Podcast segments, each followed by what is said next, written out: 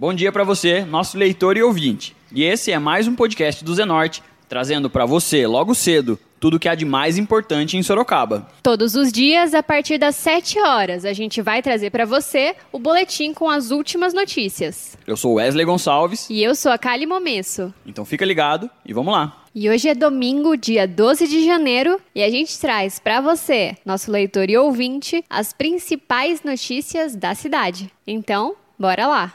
E na tarde de ontem, sábado, dia 11 de janeiro, nós recebemos na redação do Jornal Zenorte o prefeito em exercício, o vereador Fernando Dini, do MDB, para realizar um balanço dos seus 10 dias à frente da chefia do Poder Executivo.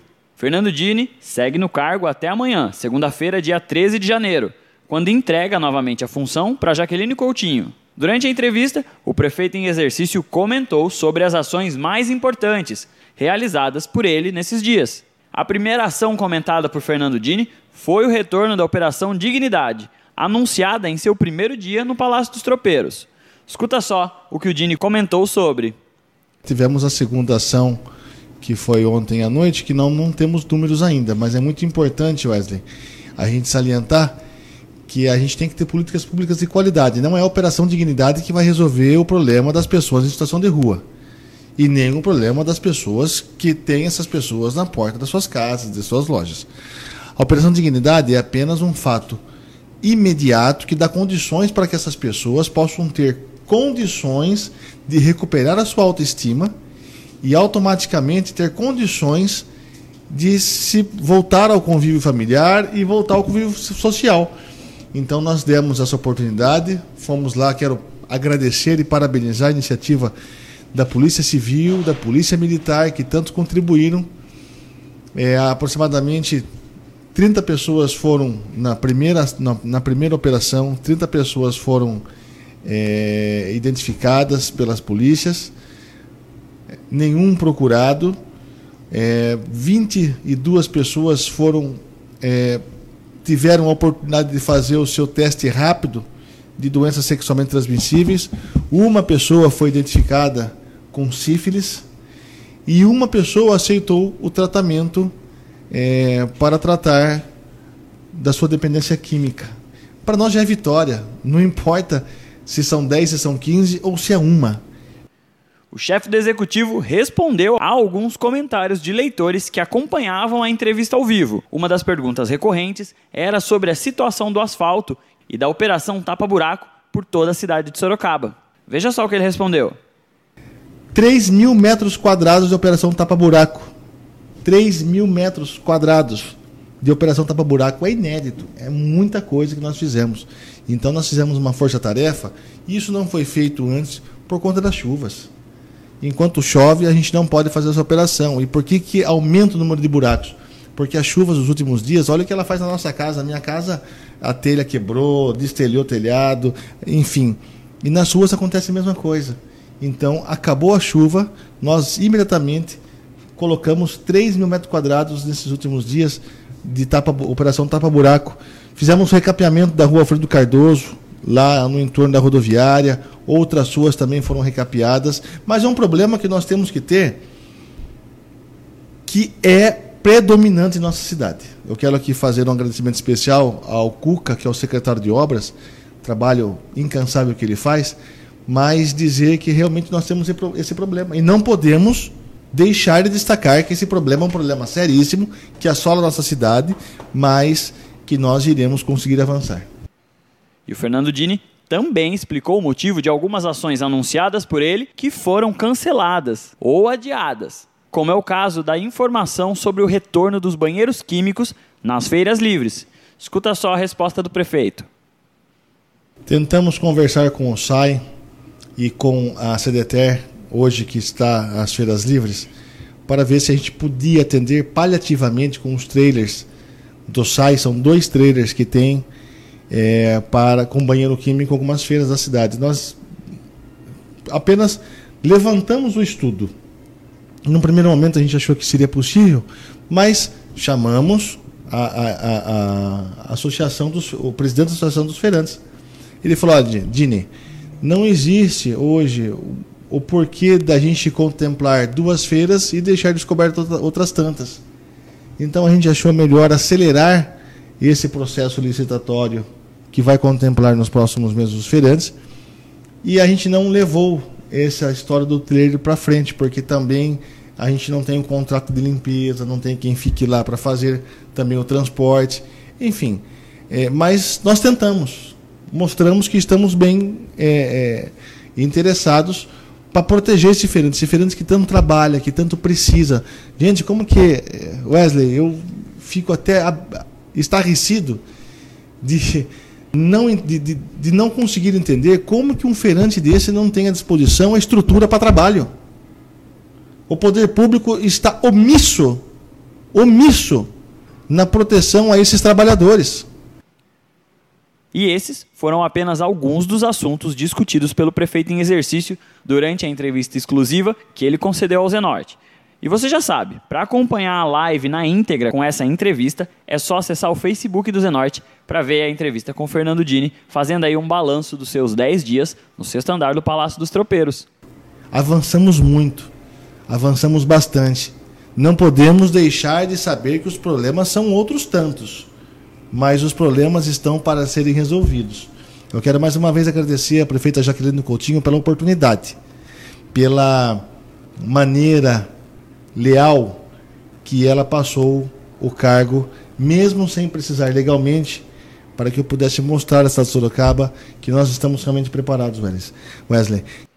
E agora a gente fala sobre uma interdição que deve ser realizada hoje. Em virtude de um trecho de rede coletora de esgoto que se encontra danificado, o Serviço Autônomo de Água e Esgoto, o SAI de Sorocaba, programou para este domingo, dia 12, a intervenção de manutenção necessária que vai ocorrer na Avenida Itavuvu, na altura do número 3200. O trabalho, que vai se constituir na substituição do trecho quebrado da rede coletora por um novo, terá início às 10 horas da manhã, devendo se estender até às 17 horas. Para que a intervenção da autarquia seja realizada, será necessária a interdição ao tráfego de veículos de toda a pista da avenida, sentido centro-bairro, com desvio de quadra a ser orientado pela Urbis Trânsito e Transportes. Assim que a substituição da rede coletora estiver concluída pela autarquia, o tráfego de veículos será liberado, passando a fluir normalmente naquele trecho da Avenida Itavuvu. E agora a gente fala sobre políticas estaduais. O governador João Dória, do PSDB, assinou um decreto que altera a incidência de ICMS, Imposto sobre a Circulação de Mercadorias e Serviços, para aquisição de máquinas importadas no estado de São Paulo. As medidas beneficiam setores importantes, conferindo maior competitividade ao agronegócio, diretamente à indústria de alimentos paulista, mas com impactos em toda a cadeia produtiva. O decreto foi assinado em 19 de dezembro de 2019. Os setores de leite e derivados, frutas secas, moagem e produtos de origem vegetal passarão a contar com benefícios de ICMS para aquisição de equipamentos. Entre as mudanças estão a desoneração do imposto incidente na importação de máquinas sem similar nacional. Escuta o que o governador do estado de São Paulo, João Dória, disse em uma coletiva de imprensa. As medidas que o governo do estado anuncia nesse momento vão proporcionar não só o crescimento desses setores, notadamente eh, os setores que industrializam massas, eh, laticínios, derivados de laranja, assim como biscoitos e produtos dentro desse segmento, aumentando a capacidade de produção, aumentando a competitividade e a oferta desses produtos no mercado.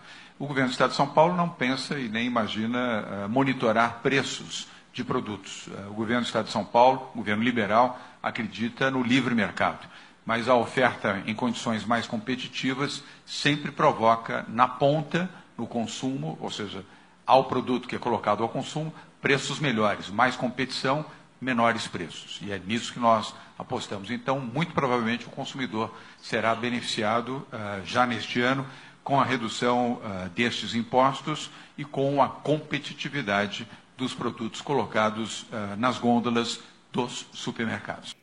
E Gustavo Junqueira, secretário de Agricultura e Abastecimento, explica como as mudanças irão beneficiar a economia gerada pela indústria. Escuta o que ele disse. Uh, o que o governo do Estado está propondo aqui é uma inversão do ciclo. Ou seja, anteriormente você tinha uma, uh, uma aquisição uh, de máquinas onde havia uma prioridade industrial você precisava, de fato, uh, proteger uma indústria e ter equipamentos, então, produzidos no Brasil. No momento que você facilita a importação de equipamentos uh, importados e facilita o pagamento, ou seja, o pagamento do imposto após o investimento realizado, nós estamos aqui aumentando competitividade do setor in, industrial, agroindustrial. Ou seja, o São Paulo está numa fase adicional da cadeia.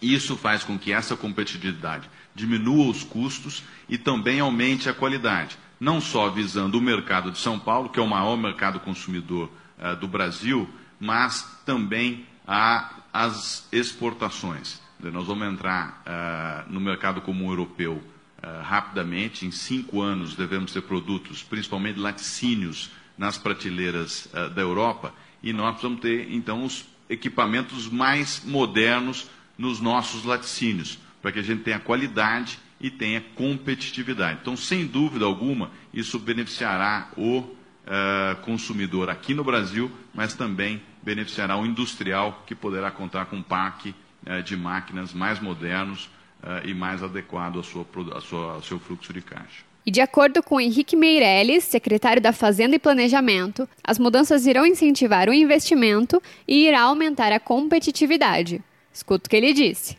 É um projeto específico em que visa a incentivar a indústria a investir e investir em competitividade, uh, adquirindo uh, equipamentos que visam aumentar a produtividade ou a produção da empresa.